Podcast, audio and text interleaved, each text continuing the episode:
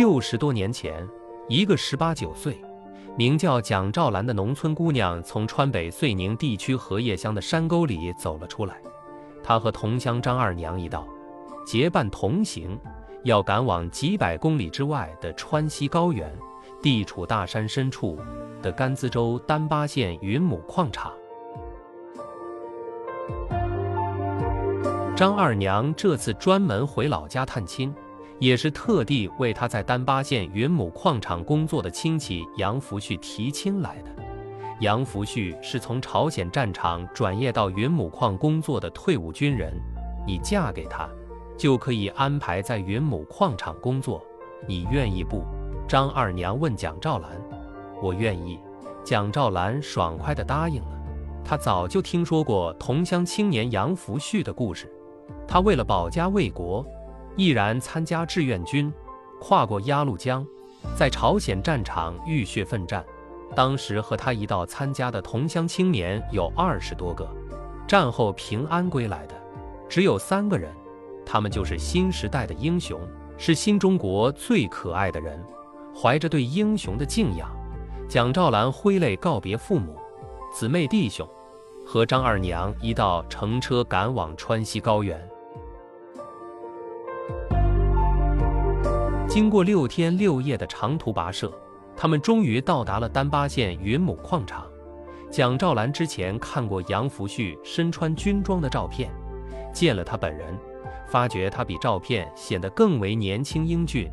两人见面后，相互都很满意，真的是千里姻缘一线牵。两人很快就办了结婚手续，蒋兆兰也在云母矿场当上了工人。当时。云母矿是非常重要的战略资源。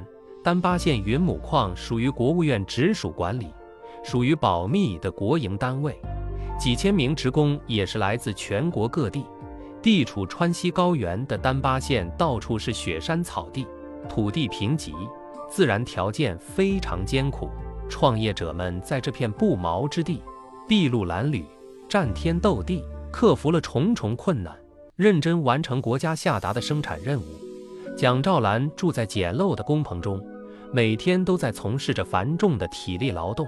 他克服了高原反应，适应了当地的艰苦生活。在工作劳累的同时，每天还伴随着一份焦虑。她暗暗担忧着自己在采矿一线工作的丈夫安全，因为那时采矿天天都要放炸药炸山、钻山洞，从山里面。经常会传来工人伤亡的不幸消息。后来，云母矿场终于在丹巴县杨柳坪建立了厂部基地。蒋兆兰和丈夫把家终于安在了风景秀丽的杨柳坪。杨柳坪地处群山之下，地势平坦，从群山中奔流而出的格什扎河，从这湾土地蜿蜒急速流过。小河之上架起了一座铁索桥，连接两岸。他们的新家就在铁索桥边。一九六一年八月，他们的第一个女儿咕咕坠的了。蒋兆兰庆幸自己当初的明智决定，嫁给了丈夫杨福旭，有了幸福的小家庭，而且自己还成了云母矿国营单位的工人。虽然工作辛苦。待遇还算不错，每个月工资有二十三块。在荷叶乡农村，公社书记的工资也才十八块，自己比他还多拿五块呢。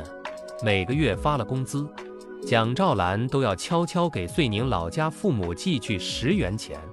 后来，蒋兆兰回老家探亲，妈妈感激地对她说：“女儿啊，多亏你寄回来的钱。”不然，你的弟弟们说不定在六一二年就饿死了。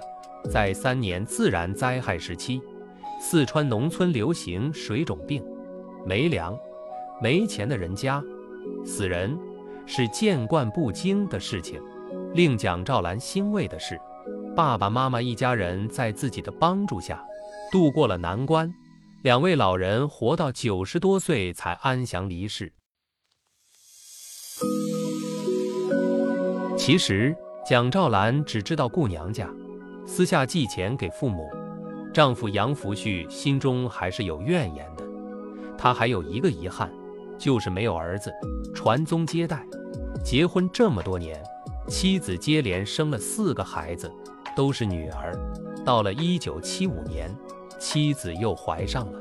这一年，蒋兆兰经历了一生之中最危急的考验。一天，从厂部传来了不幸消息，丈夫杨福旭药物中毒，被紧急送往甘孜州中心医院抢救。紧接着，医院的病危通知书接连下达了三次。有一回，蒋兆兰听医院回来个人说丈夫已经病亡，怀着大肚子的她不禁当场就昏死过去。然而，奇迹发生了。丈夫杨福旭终于从死亡线上挣扎出来。他在朝鲜战场的老战友，当时是自治州军区的司令员。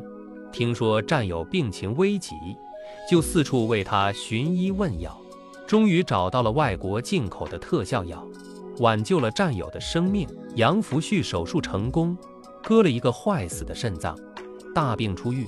蒋兆兰喜极而泣，迎接丈夫回家，接着。她也生了，又是一个千金。于是，杨柳平云母矿场的杨福旭家五朵金花就在当年凑齐了。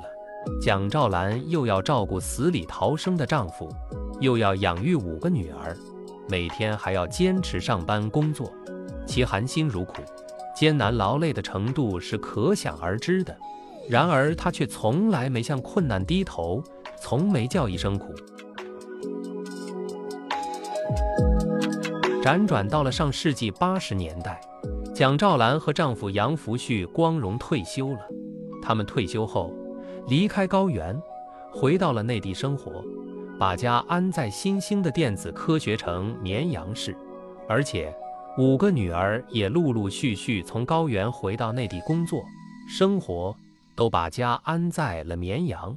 一大家人在绵阳团团圆圆，欢喜相聚在一起。老伴杨福旭一直活到了八十三岁。之前几次和过去一些云母矿的老人们相聚时，大家都不相信有名的病秧子杨福旭还活着，都夸赞蒋兆兰和他们的五个女儿把杨福旭照顾得好，创造了生命的奇迹。如今，老伴杨福旭已经安详地去了另一个世界，蒋兆兰已经八十六岁。老人精神矍铄，还很健谈。两年前，他做过一次心脏手术，恢复得很好。这天，杨家五朵金花又相聚在一起。二姐说：“十月份，妈妈的生日就要到了，不如我们一起带妈妈到广西涠洲岛去玩，给妈妈做生。”四妹说：“好啊，好啊，妈妈一直生活在内地。”从来没见过大海，到海边去看看，一直就是他的梦想。十月份，我们在海岛上给妈妈过生日，又过重阳节，太有意义了。五姊妹说干就干，马上开始了计划安排。在成都工作的大孙女静妹给他们做好了旅游攻略，而且提前给他们买好了往返的火车票、船票。安排了入住酒店，万事俱备，只欠东风。二零二三年十月的一个艳阳天，杨家五姐妹，五朵金花终于带上八十高龄的老妈妈，坐上了开往广西北海的高速列车。她们向着涠洲岛，向着大海，向着诗和远方出发了。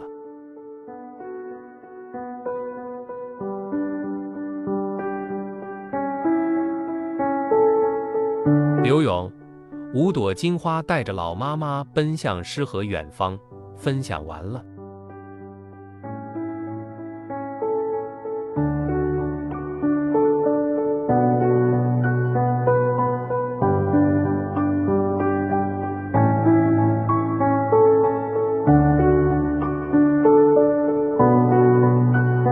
读美文，品人生，看世界，打开心灵的锁。